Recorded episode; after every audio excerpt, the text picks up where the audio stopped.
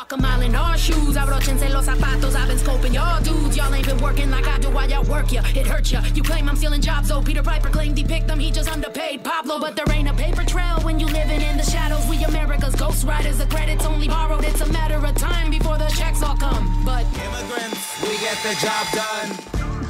Look how far I come. Hey, hola a todos, todas, todes, ¿cómo están? Esto es No Me Digas y mi nombre es Perla Ayora y estoy transmitiendo desde Radio Kingston 107.9 FM y también nos pueden escuchar en nuestra página web radiokingston.org. También estamos en Facebook Live, así que si quieren hacer comentarios, vayan a la página No Me Digas o de Radio Kingston y ahí pueden escribir comentarios para que los digamos a la hora del show.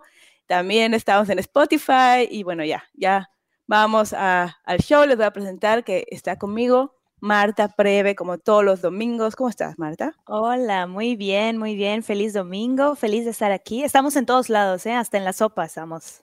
Hasta en las sopas.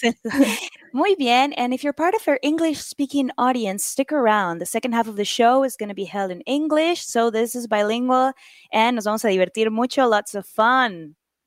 Así es. Bueno, ¿qué te parece si empezamos con nuestras noticias nacionales? I like to be. Noticias nacionales.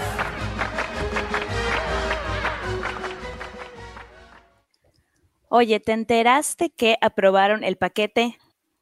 El Paquete- paque- pues siento que este no es tan para que te pongas a llorar. Para que te pongas a bailar y de felicidad.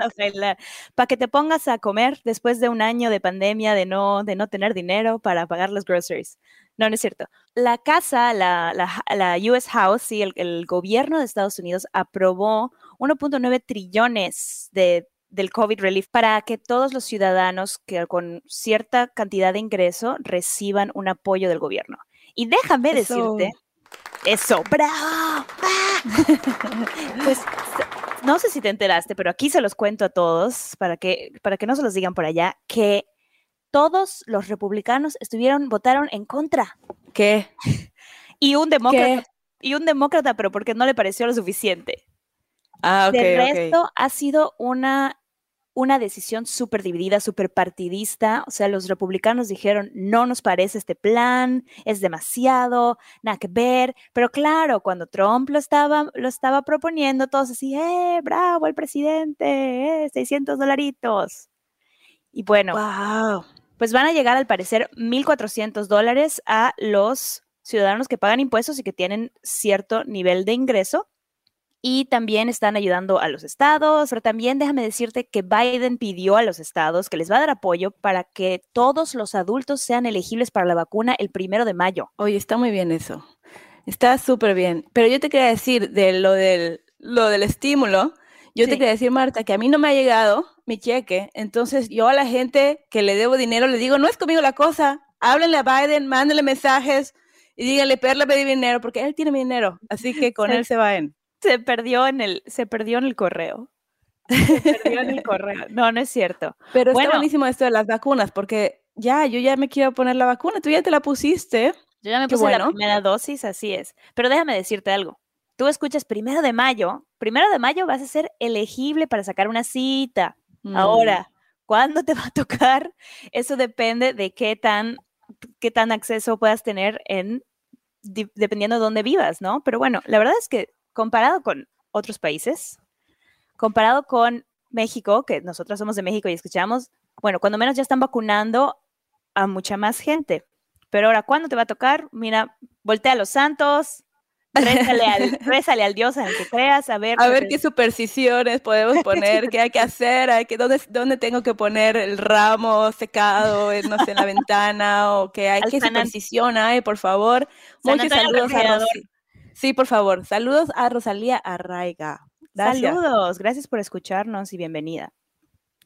Pues sí, este, pero ya, yo ya quiero que me toque la vacuna, ya quiero que tenerla. eh, la verdad, ha habido controversia, sobre todo creo que con los latinos aquí en, en América. Yo estaba es- eh, viendo un reportaje de que todavía hay personas que dicen, bueno, no confío mucho en esta vacuna Pero la verdad es que yo creo que tampoco confío mucho en este coronavirus. Yo, yo prefiero ponerme la, la vacuna, la verdad, y ser parte de la gente que, que estamos tratando de evitar más contagios. Yo creo que hay que ponernos la vacuna. Totalmente, totalmente. Y por experiencia, mi experiencia fue muy positiva, como les decía la semana pasada, y cada cuerpo es diferente, pero de verdad yo recomiendo que vean, al menos en el estado de Nueva York, maravillosa la atención.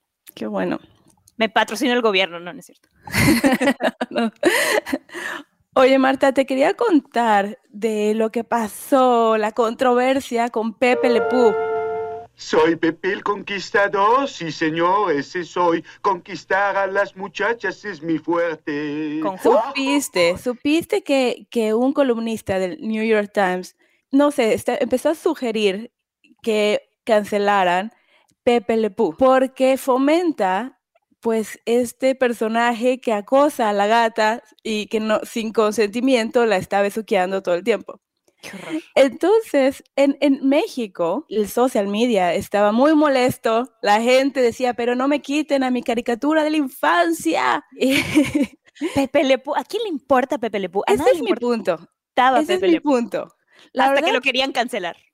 Oye, Pepe Le Pew ya pasó, está en un asilo seguramente persiguiendo a las enfermeras porque sí era un rabo verde, pero ya estuvo. ¿Para qué lo rescatamos? Yo sí creo que hay que cuestionarnos nuestros valores. Me puse a ver quién había escrito, quién había dirigido, quién había producido Pepe Le Pew. Todos hombres. Entonces, realmente eso es una perspectiva que nos vendieron a nosotros niños de que está bien estar acosando a la gatita y eso nos vendieron, no había nadie más en la mesa, no había una, ninguna mujer que dijera, bueno, a lo mejor que esté enamorado, pero que no le esté besuqueando, no había nadie que dijera nada y eso nos, nos lo dieron. Entonces, ahora que hay más gente, más voces escuchan y que están, que hay mujeres productoras, que hay personas de color en la casa productora o que pueden escribir los roles, pues ellos dicen, no, no, esto no está bien. Yo sí creo que hay que cuestionarnos estos valores, pero realmente Pepe Le Pew ningún niño lo está viendo, yo creo. No, es que eso es justo. ¿A quién le interesaba Pepe Le? Nada más cuando se volvió controversia salen ahí a defender, ah, la generación de cristal. Pues sí, y está terrible. A mí me parece terrible que defendamos esta caricatura donde una persona hace avances y, y toca a otra, a bueno, una persona ya, una caricatura, toca a otra caricatura. Y pero eso es información que le está llegando a los niños a manera de comedia, ¿no? Claro. Es ja, ja, ja, riámonos de Pepe Le Pew, qué cosa esta gatita y la gata no quiere, pero él se insiste, insiste, insiste. Y ese es el mensaje que nos está llegando, no solo de la caricatura, sino de las telenovelas, de algunos libros y toda esta información, ya sabes, crecemos en esa cultura en donde eso está bien. O sea, está bien un hombre insistente que no entiende un no. Exactamente. Más No, definitivamente sí. Cancélenlo, cancélenlo. Además, luego vi esta, esta eh, comentario, se me hizo muy interesante, que la cultura de cancelación siempre ha existido, pero antes eran las personas conservadoras las que cancelaban todo y decían, esto va en contra de la moral y las buenas costumbres y esto está muy escandaloso y esto no se hace. Siempre era, pero ahora las personas conservadoras son minoría y son las personas progresistas que están tomando la mayoría el control y entonces empieza a haber cancelación por parte de personas progresistas. Se me hizo muy interesante, no tengo ni favor, no tengo opinión a favor en contra, pero es, es algo que, que es una nueva perspectiva para analizar. Ah, mira, así es. Siempre han sido, la gente siempre ha sido censurada y cancelada, pero, pero ahora está cambiando el aspecto de por qué y las, las razones. Exactamente. Pero, mira, yo solo quiero decir una cosa al respecto. Ok, a, a Pepe Le Pew que lo cancelen porque es una caricatura, ok, no le va a afectar a su familia, no lo van a llorar, o sea, pero cuando se trata de las personas, yo estoy a favor de dar una, un chance, de dar una oportunidad a que la persona aprenda por qué lo que hizo está mal y ya sabes, o sea, que, que, que hayan seminarios para educar, que hayan oportunidades para ir al psicólogo y entender por qué eres así, por qué estás tomando estas acciones y dar una oportunidad a las personas, antes de supercancelarlos, dar una oportunidad para reivindicarse. Ahora, las personas que están en posiciones de líderes tienen mucha responsabilidad y mucho para lo que responder al público en general. Entonces, lo siento, pero estás en una posición de privilegio y de poder, pues tienes estándares más altos. Y también están comparando de que por qué a Pepe Le sí y a los reggaetoneros les dan premios, como a Bad Bunny que le dieron no sé qué premio. Y ahí También, también. Yo creo que la- lo que pasa es que aquí la gente más progresista no habla español, no entiende estas canciones de reggaetón de Bad Bunny, entonces No. por eso es que pueden escucharlo. Yo he ido a clases de Zumba y la maestra pone la canción y no tiene idea de lo que está pasando con el reggaetón. Estamos bien, yeah. Sobre los billetes de 100, yeah. No hay nada malo, estamos bien. Pero yo creo que si el- Saturday Night Live. Estuvo en ¿Cómo? Saturday Night Live. Estuvo en Saturday Night Live hace dos semanas, Bad Bunny. Exactamente. Yo dije, Oh. estos aquí no se enteran de lo que está No cantando. tiene idea.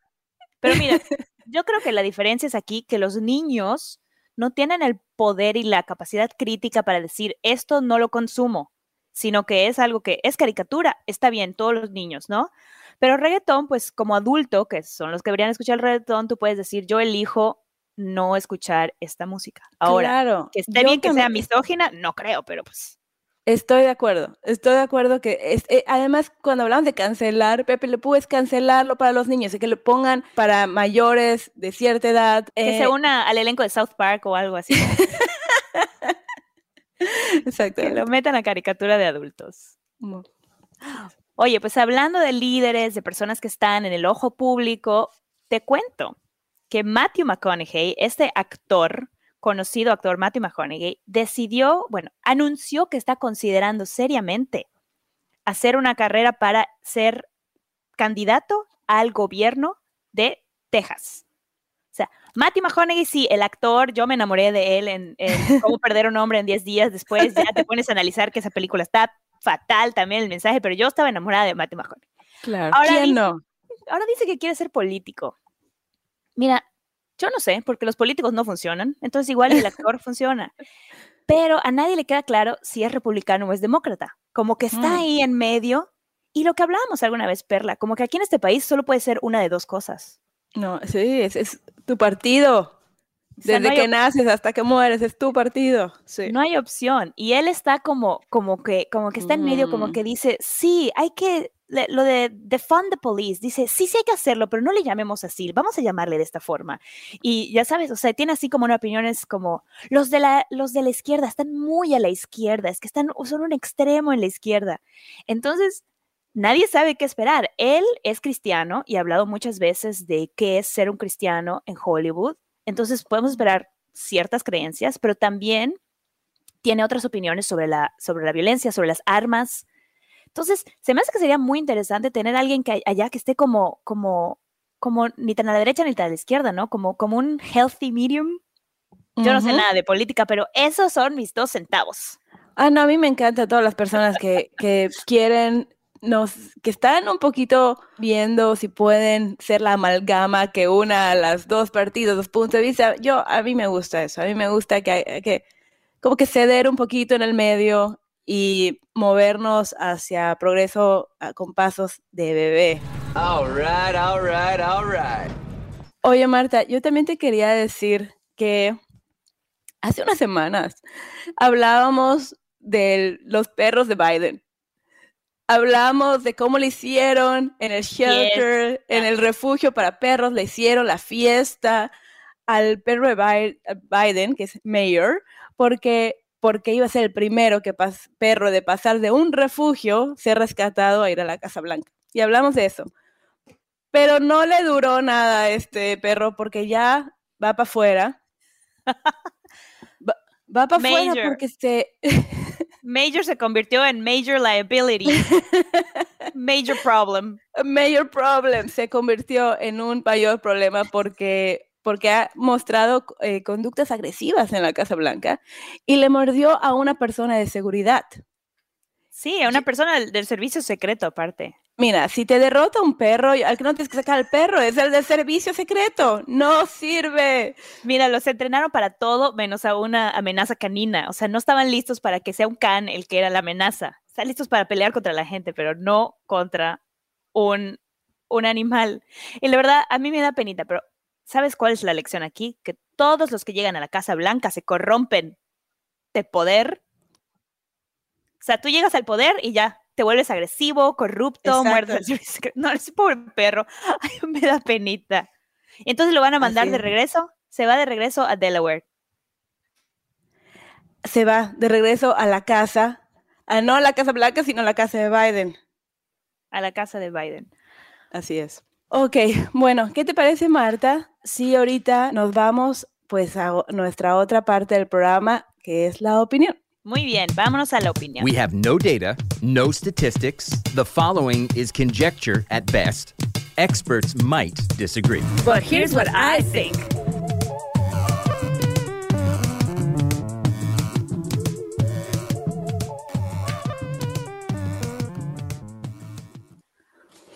Oye, y estamos Bueno, Marta. celebrando, aquí estamos celebrando, en México pasó el, el día de la lucha por los derechos de la mujer, el día. Y aquí estamos celebrando, no me digas, en Estados Unidos todo el mes. Así que nuestros temas, nuestras invitadas van a ser enfocadas a dar una plataforma para las mujeres. Así es.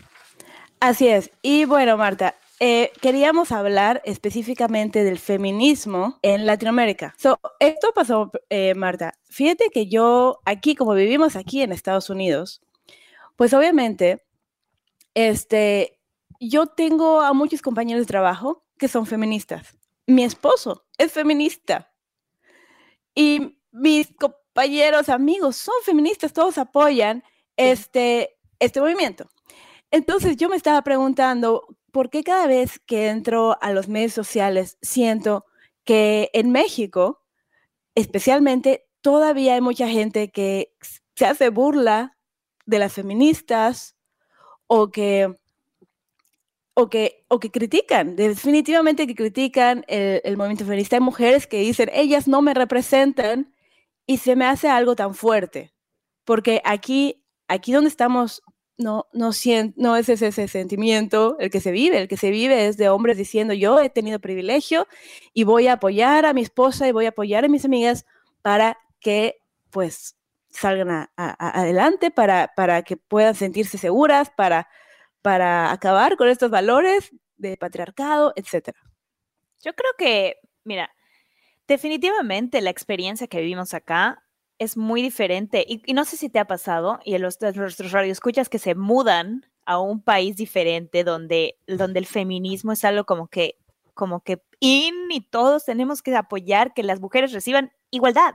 Ni siquiera estamos pidiendo más, que yo creo que merecemos. No, estamos, queremos la misma paga, los mismos derechos, queremos no ser asesinadas en la calle. O sea, no se habla de esto, gente. Las mujeres en México corren peligro cada que salen en la calle. Pero, pero entonces, te mudas aquí, te mudas a alg- algún lugar donde sea un poco más progresista y regresas a México. Y de verdad, perdón, amo México, amo, amo mi país, pero a veces regresas y es como el shock de las bromitas, lo que llamamos los micromachismos. Sí.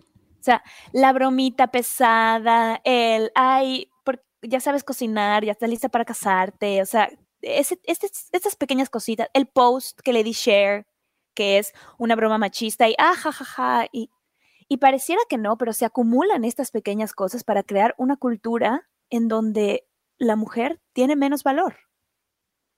Exactamente. Pero además, eh, también siento que hay un poquito de manipulación. Eh, cuando una mujer decide ser feminista o luchar por derechos, esta bola de hombres, no todos los hombres, pero los hombres antifeministas, la empiezan a, burlar, le empiezan a decirte, pero tú, si tú le marcabas al novio llorando, ¿cómo puedes tú ahora ser la feminista, esta mujer eh, poderosa, que quiere sentirse muy segura de sí misma cuando tú hiciste... ful-". Entonces, esta es una manipulación, es un gaslighting aquí, en- aquí en China, en cualquier lugar. En el momento en que una mujer dice, ya no más, ya no quiero esto, lo que haya sido, si ella contribuyó incluso al patriarcado en algún momento porque es sistemático y porque Claro. todos pudimos haber caído en algún momento, en cualquier momento ella puede decir, ya no, ya no, y quiero luchar por los derechos y los derechos de amigas en cualquier momento. No hay por qué sentirse nada. Esto es, esto es una manipulación. Es lo que decíamos de la oportunidad de cambiar de opinión, o sea, la oportunidad de cambiar de opinión. Pero sabes que igual, o sea, andando un poco en eso que acabas de decir, me parece muy interesante comparar una relación con una pareja a, a ser feminista. O sea, el hecho de que yo tenga un novio, un esposo, o salga con una persona, ¿sí? En una relación eh, de, de heterosexual, podemos llamarle, ¿no? O sea, el hecho de que a mí me gusten los hombres y yo llore si una relación se acaba y yo sufra si una relación se acaba y llore le llame al maldito, no tiene nada que ver con estar pidiendo que el gobierno, que las instituciones, que los jefes en las empresas te den los mismos derechos, las mismas oportunidades y que te apoyen con la misma paga. Que, que el gobierno te ofrezca seguridad. Ahora, el gobierno ofrece seguridad, importan más los monumentos que las mujeres. O sea, importa más el pedazo de piedra, el pedazo de ladrillo que las mujeres. Eso está muy fuerte. Está muy fuerte que haya tanto rechazo hacia cuando, cuando van y se molestan y quieren llamar la atención y rompen cosas y rompen los monumentos. ¿Por qué hay tanto rechazo a eso? ¿Por qué hay tanto rechazo cuando hay tanta violencia contra la mujer? A mí me parece increíble. Yo vi un, vi un comentario en redes sociales que se me hizo súper interesante que decía, ¿te escandalizas por las, la- las que protestan y por la violencia a las que protestan, pero no te escandalizas por las muertas? O sea, no te escandalizas por los feminicidios, por el número de feminicidios en Latinoamérica, en México, pero te escandalizas porque el Palacio Nacional o la estatua de fulanito tiene un poco de pintura. Está terrible. Igual yo vi un post, post en, en- en Facebook, estaban llamando a los medios sociales porque, para, para poner atención a este problema, porque había un muro pintarrajeado con grafitis y la, la gente escandalizada, pero mira lo que le hicieron, al daño que le hicieron a estas señoras a la pared. Ok, en el, esa misma foto del, de este periódico, habían unos cuadritos así chiquititos a la derecha donde decía, mató a la novia y mató a la esposa y todos estos actos de violencia a la mujer chiquititos, así con línea que casi no los puedes ver, pero en grande, en grande cómo destrozaron estas mujeres eh, la propiedad, la propiedad pública. Eh, me parece ilógico. Mira, es un tema, es un tema difícil porque sí conozco muchas personas que dicen, sí, hay que protestar, sí, está terrible, pero ¿por qué, hay, ¿por qué dañar la propiedad pública? ¿Por qué dañar los espacios? ¿Y Así es. qué, qué opinas? Porque, porque hay que llamar la atención, porque es, es para que digan, para que la gente vea, para que el gobierno vea que la gente ya está, ya está hasta la corona y que empe- está empezando a sentirse tan enojada y, y, y es un grupo de personas ya sintiéndose enojados. Creo que esto siempre se ha hecho, siempre se ha hecho para, para hacer el momento más fuerte. A mí no, no me molesta para nada que vayan y, rompan cosas.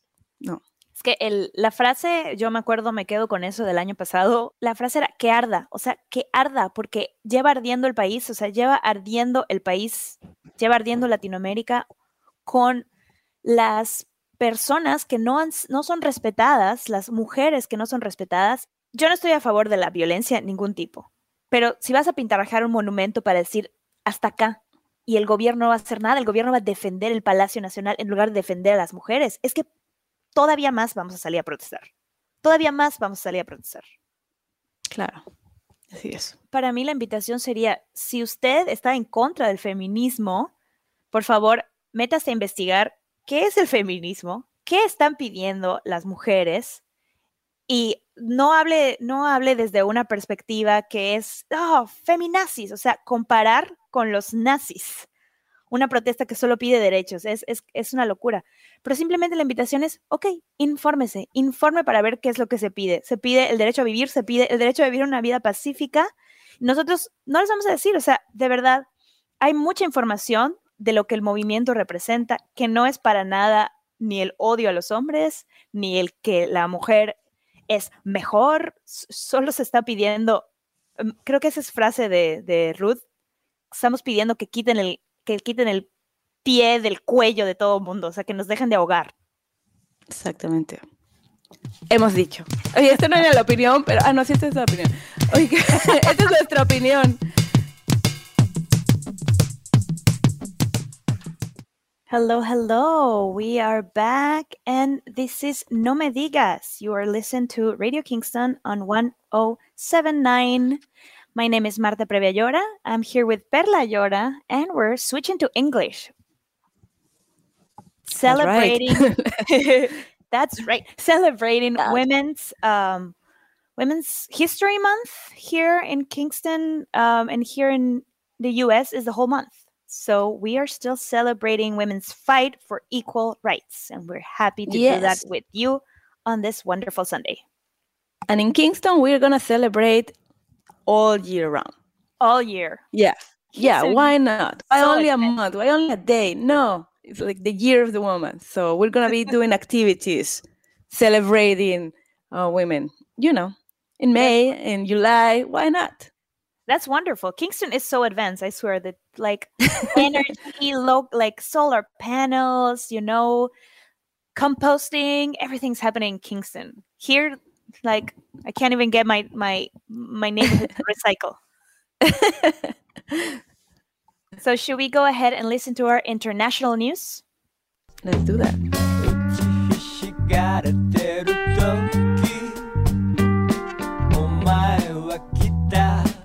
And now, the international news.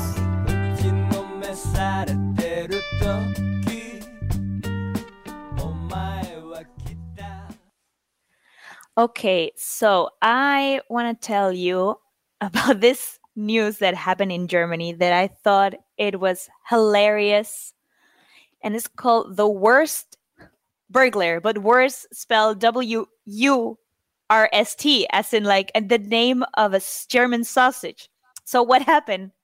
And I just can't I can't get over this news. A guy goes into a house, like breaks into a house and steals you know, it's a burglar, but he stops by the kitchen and takes a bite on a sausage. He bites the sausage and leaves the sausage in the kitchen. And now this is evidence. They got the DNA from the sausage and it matched um, this Albanian man who is, you know, on the records for doing some crimes in France. So, you know, if you're a little if you're a little hungry and you needed a snack, don't do it while committing a crime because you'll get caught by leaving a half-eaten sausage on the crime scene. Wow, yeah, just small snacks. No, don't just don't do the crime. Just don't do anything that is criminal, please. Take some almonds, take some almonds and, and cranberries with you. don't leave your happy sandwich. No, no, no, no, no. Well, it seems like the police is going to be able to find this person. They're not sure if they're going to be able to extradite it, but now they, you know, they've matched and they know who committed the crime. So I just think DNA is crazy. Don't you It's think? It it is. It's like Black Mirror, you know, like, oh, we have your DNA. What are you gonna do with that? What? Like It's kind of crazy when you think about it. if you leave your having a taco, yeah. You, you need to finish your you need, that's what your mom told you. You need to finish your food. you leave half there, someone takes your DNA, clones you, and who knows? Marta, you're starting with your conspiracy theories here live in No Me Digas. I love conspiracy theories. I'll provide you with the best fake conspiracy theories. I love Oh. that. Only non-trustable information. No, just kidding. Marta, I, I wanna I wanna talk about it's the anniversary of the lockdown, right? Wow. It's been a year. I a year. I started, um, I went into a rabbit hole of videos related to coronavirus, how everything started, what countries were like reacting or not. And I actually started reading more about the doctor, the doctor in Wuhan who, who was from the beginning raising alarm about the issue, Dr. Lee, right? it's it's crazy because this doctor started posting in social media, hey, this is getting out of control. He stocked up on masks and he was like telling everybody uh, to wear a mask, that this is gonna be like really, really a problem. And everybody ignored him. And, and to be honest, like I just I just start thinking about all these movies, all these action Hollywood movies that have the same plot that I always say these movies, who's writing these things, you know? Like there's always this scientist that is like, oh, this is gonna be bad, and no one listens, right? Like think about it. Outbreak, Dustin Yeah. Hoffman was the person, right? Like he was Yeah. like. And if you think about maybe Jurassic Park or Jaws, You're gonna need a bigger boat. there's always, I was always someone, say, and even everybody Jaws, ignores. no one believes about the shark. Yeah. And I'm always thinking, who is writing this crap?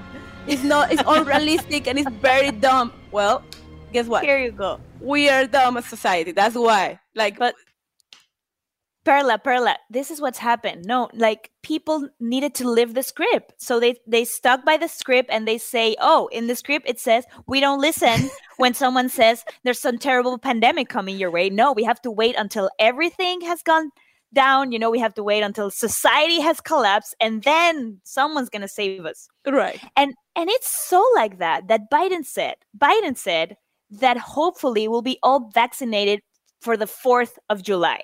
So we can all celebrate. How like how like The Hollywood. Hollywood, Hollywood. movie. Like fireworks here and fireworks there. Yes. fireworks like saving us from aliens like it's just it's so funny. Hollywood. It's so funny that I mean, we like it's so sad to think that people were trying to prevent it. No one listened and No one, Yeah. no one listen. And, That's what. and- yes, and- Joseph. Thank you. How will the, ser- the how will the hero save the day? But who's the hero? I hope it's. I don't know who who's gonna be Biden. Each gonna be the us. hero. Each one of us needs to do their part and be the hero. I think. of this movie, of this Hollywood movie. I agree. And I just want to say that um, in they did a lot last uh, last month. They did a lot to commemorate the the death of this doctor, Dr. Li, passed away of coronavirus, which is sad. But um, they did a lot to commemorate his death, and also he was called uh, the hero of the of the country. An unappreciated, an unappreciated hero. You know they're gonna Yes. make a movie, and who's gonna play him? And he's gonna have a wife that that they're, they're Of course. divorced. They're divorced. like, course. they're gonna come back together at the end. You know, with all the like with the flag, just like who's gonna Oh. play Dr. Li? who's gonna do that? Oh man, I, absolutely. Uh, I know just want to say hi to. I want to say hi to Sebastian, Sebastian uh, Rodriguez Delgado, who is the one that do or or, Our billboard, our bus stop sign. yeah. We're so famous in Kingston. Thank you, Sebastian. Thank no you, idea. Sebastian. He's a great designer. Um, and hello, everyone who's watching us on Facebook and leaving your comments. Thank you very much for being here. Yeah, that's right. And also, um, I just want to say we, because we're running out of time, we are not gonna we're not gonna be have time to talk much about this. But I want to say that in Mexico, Mexico legalized recreational marijuana. Big news! Big news here. I can go to the feria now and ask for a churro. but um, we need to talk about this Ah, way more. We don't have time. We will talk about this next week. And this is very big news for Mexico and very, very um, exciting for us Mexicans going back. Oh, I, I can I foresee a lot of immigration, a lot of American immigration now. Like, now everyone's going back there. Okay. yeah.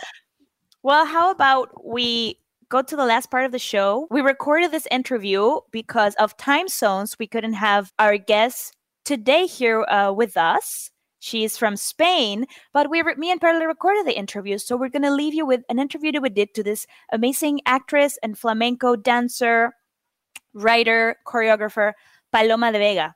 It's great to see you. And for those of you who don't know Paloma, I am going to tell you a little bit about her. Paloma is an artist from Paloma de Vega, is an artist from Spain. She has the dance title of the Real Conservatorio Profesional de Danza Mariemma in Madrid.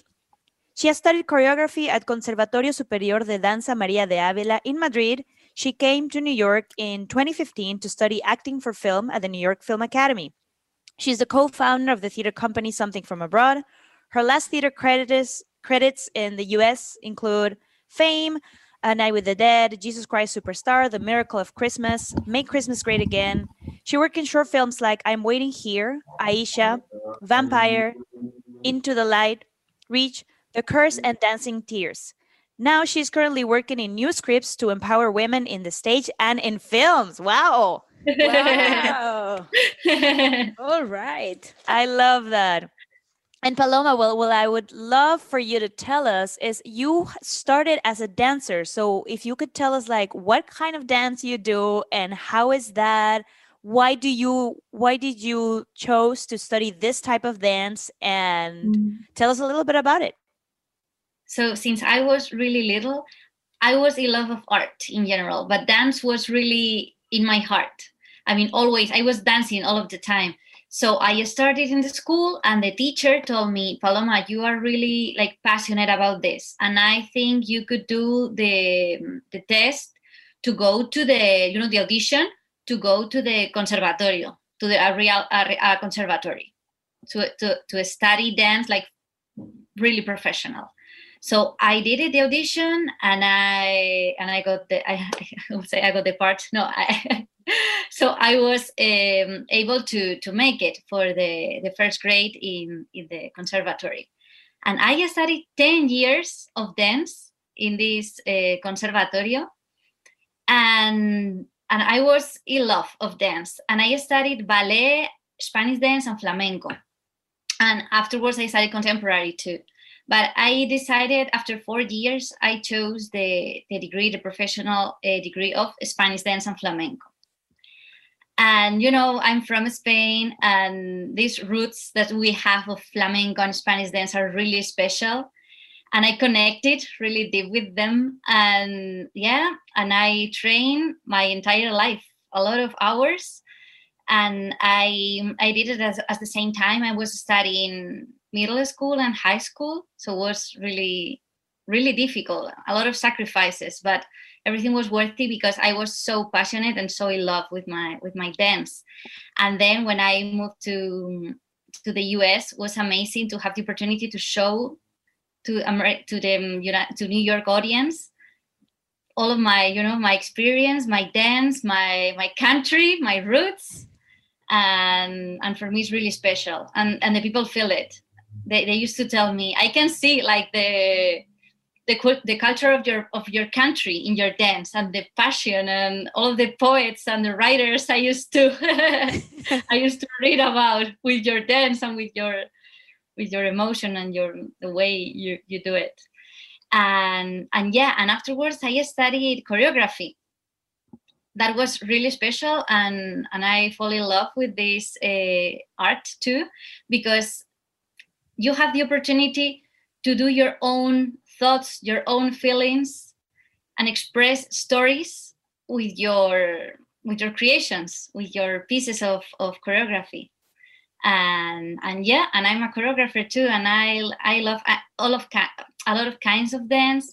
I i specialize in spanish and flamenco dance but i i choreograph musicals too and and i love it. It's another way wonderful way to tell stories I would love to know, um, like, what do you feel about comparing flamenco? And you've also done musical theater, right? You also you're also Uh-huh, a singer. Yeah. yes So I've seen I've had the opportunity to see in flamenco dance, and flamenco seems like a very intimate, like you're almost in the living room of these group of Spanish people, right? Mhm. But then with musical theater, it seems like it's something that you usually have to be bigger, no, and like project and sing and dance, and for the audience, Mhm. Everyone in a big theater to see you. So I would love to know, like, do you prefer one of those two? Is how is it different? I know that Spanish is your roots, but if you Uh-huh. could talk a little bit about the the musical theater and how does that compare? Do you have to change and be bigger?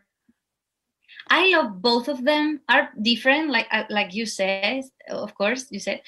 And the, the point is that I have a, a strong technique of ballet because to dance Spanish dance, you have to have a, big technique of, of, of ballet training. And and for jazz, you need this. So when I moved to, to the States, I started to do jazz with this uh, ballet technique.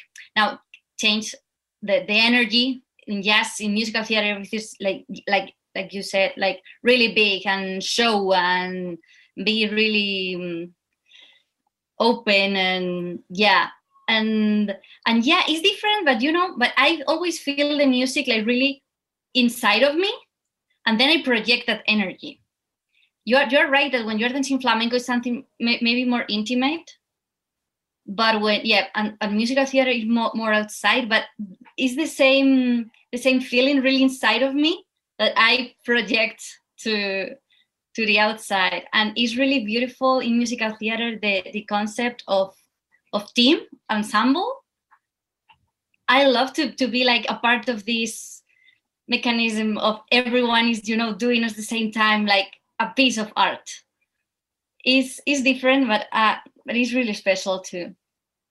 I like and i love to be part of this of that team. That's amazing. You know, uh, correct me, correct me if I'm wrong, but with flamenco, you need to improvise, right? It's like you're feeling the music, and right there, you do the movements that you feel that you should be doing. That blows my mind. Like, how? how can you do that? It's, it's- That's right. So in flamenco, you have this structure of first is like eh, salida, la letra. eh, depends of the palo of the kind of flamenco you're doing. The structure change a little bit, but yeah, but but yeah, you're improvising in the moment with the singer, the cantador, and the guitar player. So you are really there in the moment I love that. and maybe sometimes i am you know they have to follow me or sometimes i hear something different and i just i follow them and, and i don't need i don't need to to to to see them just with the feeling or with something change a little bit in the in the in the song and you know that it's gonna change the beat and it's gonna go faster or it's the moment to start my zapateados it's like a conversation, like a Yes. language that we don't. don't Of course, it's you're there. Wow, that's amazing. like in the jazz music that mm-hmm. they are having their own conversation and one is the leader and then they change and the other one is doing the the bass yep kind of that it's really special. Wow, i love to perform because if you come every day to see the same show it's going to be different. Every night is going to be a different show. Right. Wow. And those skills, so now that you've like transitioned in New York to acting, uh-huh. do you feel like mm-hmm. those skills of improvising help you with art, with acting, with performing? a lot. A lot. Mm. You have to be in the moment with your partner. When you're acting you are you are living. So for me study acting is you have to study life. Because when you are having a conversation you are hearing something from other person from the first time. So you can't anticipate. So it's the same with the music and the and the dance. You're in the moment something changes, and yeah maybe you're doing the, the same the same the same song but the choreography is going to change because of the of the moment. Like in like when you are acting you can say your lines just to throw the lines no you ha- you're, you're living this experience for the first time. Wow, yeah. and yeah and, and i've been i've been discovering a lot of things with acting that i can put in my dance and vice versa.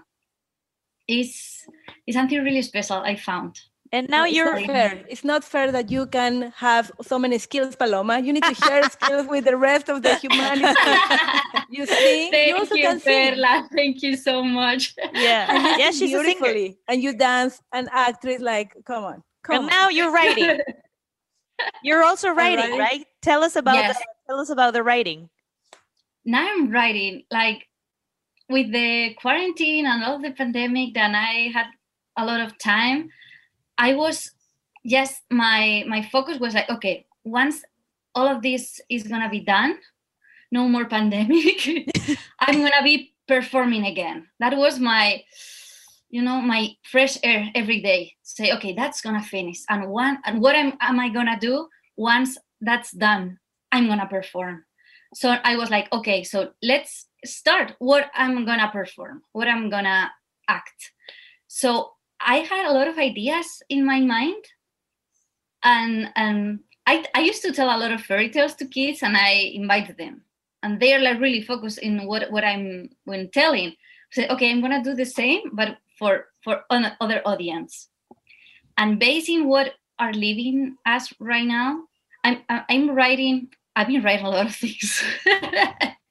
some of them related with the with the quarantine, and sometimes and some and another thing, it's about what are we right now in the world our feelings, our experience with this. So what we need, I mean, what would I need to to see, to to hear, to for my for my inspiration?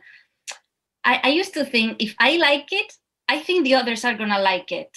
For example, when you eat something that you really like, is you, you used to think all of them, everyone is gonna love it because mm, for me it's delicious. So when I think about something and I write something and say, I like it, I don't know, I think everyone's gonna like it. Maybe maybe I'm too optimistic. Maybe I'm too optimistic. But I'm really, I'm really mm, excited and really passionate about these stories I'm developing right now, and it's a wonderful journey. I love that. I love yeah, that. th- thank you so much. And and I was thinking in theater, and I was thinking in uh, virtual platforms. Now now everyone has a lot of. I'm not gonna say the names, but you know these these virtual platforms we have to to see online uh, virtual, and I think it's it's another way. I studied acting for film, and and with the camera you can tell a lot of things, and you can tell your art and do metaphors with with the um, uh, the different kind of shots and with the lights, with the custom, with the colors, and and I'm working on this too. That's great. So and I hope you know I right? could produce and and you guys to see all my work. It'll be amazing. That's amazing. So, so the plan is to come back to the to to New York City and keep working, or you thinking you're gonna stay in Spain and try to work from there? I'm doing both. I'm doing both. I think here in Spain, there's a lot of great projects too, but New York is in my heart. Now I'm gonna try. Now I have the opportunity to. I, I because of everything, I, I came back a few months. I'm really happy to to see my people, my family, my friends. To eat churros. And to eat churros. That was the first thing I did when I came back, for sure. And and I would love to. One of the projects I think will be amazing to do it here to show all of the environment, the Spanish, the our way, the way we have our relationships. I live in Madrid. I think it's a wonderful city, full of art too. And I would love to show that too. Because i- in United States, everyone is so proud of their culture, and that's amazing. And we should do that more. For example, when I when you when you see uh, cultural stuff for other countries, for example, I, I am obsessed with Coco.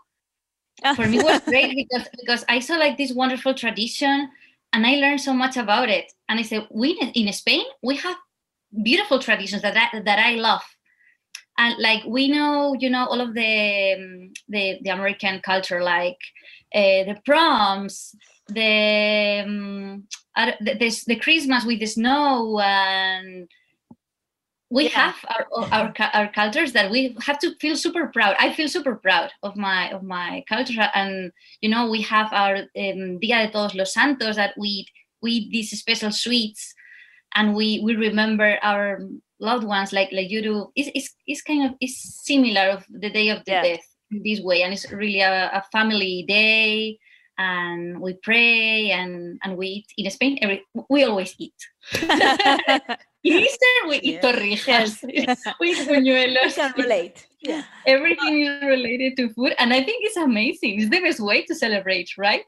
I love that you want to share that with the world, and I, I think that's amazing. Um, and we are we're looking forward to seeing more of your work. We're running out of time, Paloma, but we want to ask Okay. you one last question here at No Me Digas. Um, we want to know if you had a soundtrack for your life, what song would be the soundtrack of your life?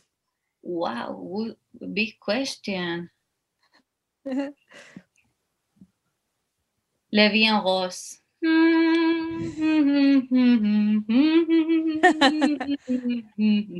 because because I think all of the songs in in French are really melancholic. Oh, So Yeah. you have like this happy and the message is yeah to be, everything is beautiful uh, la vie en rose but you have this kind of melancholic. I don't know how to say in English. Un deje melancólico. It's like Yes, A hint, a hint of melancholy. hint, yes, I and love I'm really, that. and I and I'm like this always. I relate to to French movies like this kind of yeah, and the and the songs and because maybe French. maybe something really feel like- happy, but but you have something really melancholic. I love, I love beautiful. Edith Piaf. It's Edith Well- Piaf, right? Is the is Yes. the singer. I love her. Piaf. Yeah, he's like all the feelings in one song. Well, it's amazing song. Thank you for being here, Paloma. Can you share us where, where can people find you? What's your Instagram handle? You know, if people want to look for your work. Perfect. Yes, I am Paloma de Vega Centenera in in Instagram and and yes, please follow me. We'll You keep to follow. everyone. We'll keep everyone posting. They, uh, posted. Thank you, Paloma. Thank you so much. Thank you so Thank much you, everyone. Have a great day. Bye. Bye. Happy Sunday.